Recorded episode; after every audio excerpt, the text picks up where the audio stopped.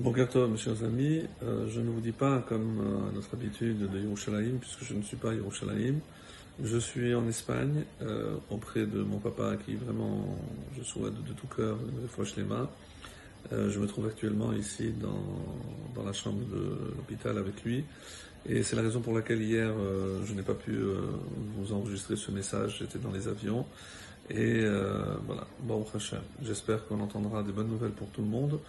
Et je ne voulais pas euh, interrompre euh, plus que normal euh, notre étude quotidienne. Donc voilà, un petit message, on va essayer de faire quelques versets.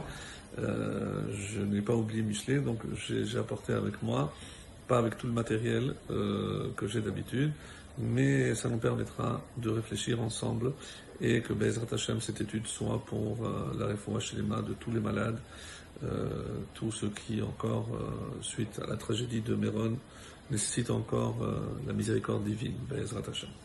Alors, nous sommes toujours dans le chapitre 24 et c'est le verset 11 que je lis et traduis.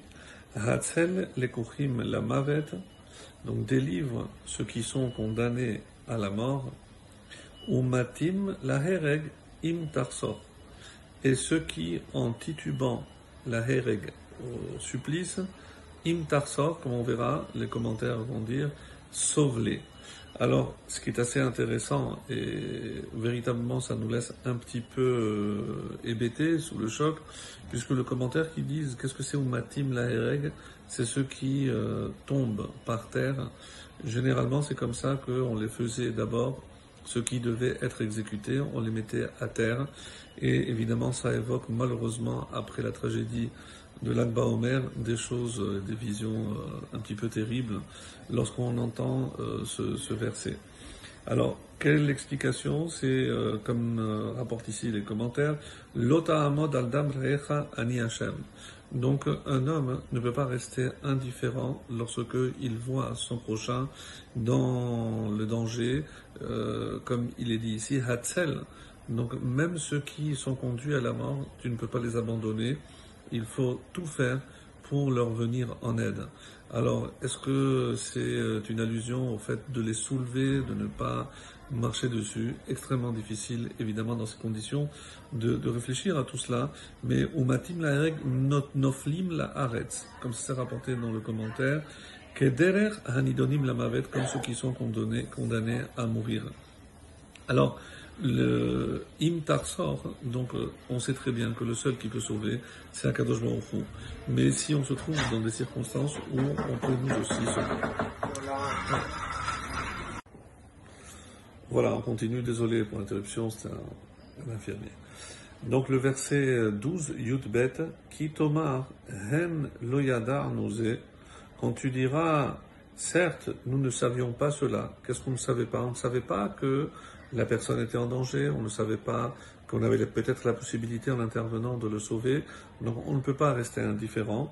Halo tochen libot yavin, celui qui tochen libot, celui qui scrute le cœur, les cœurs, ne comprend-il pas, yavin, venotzer nafshecha, celui qui garde ton âme, ne le saura-t-il pas, veheshiv le adam kefaolo, et ne rendra-t-il pas à chacun selon ses œuvres? Donc ici, ce qu'il faut comprendre, c'est que même si on peut faire semblant qu'on ne le savait pas, qu'on n'était pas capable, ça, euh, c'est uniquement vis-à-vis des hommes. Mais Akadosh Baruch scrute véritablement le cœur, c'est-à-dire les pensées profondes de l'homme. Et c'est exactement ce qu'il pensait à ce moment-là, et ce qu'il a fait le maximum qu'il pouvait faire pour venir en aide à cette personne. Est-ce que ce n'est pas une fuite en avant parce qu'il n'a pas voulu euh, tendre la main pour sauver l'autre? Donc on apprend de ce passage l'importance de venir en aide aux autres et c'est comme ça qu'il explique, et que Hachem, euh, on ne peut pas mentir parce que lui est le tochen libot yavin. Il comprend ce, qui, ce que le cœur, ce que nos cœurs contient. Donc les vrais, les vrais sentiments qu'on a pour les autres, tout ce que l'on ressent pour les autres. Et euh, j'imagine, comme on a entendu euh, ce papa témoigner euh, lorsqu'il a tout fait pour sauver son fils, et que euh, a dit aujourd'hui ce qui nous reste, c'est être unis. Être unis, c'est pas uniquement par la pensée, bien entendu, mais aussi par les actes. C'est euh, se demander qu'est-ce qu'on peut faire pour autrui, venir en aide à ceux qui ont besoin, qu'on leur tende la main, et que Be'ezrat Hashem, que de cette union naisse le salut et la délivrance finale. Bekarov, Amen, Mamash. Très très bonne journée à tous.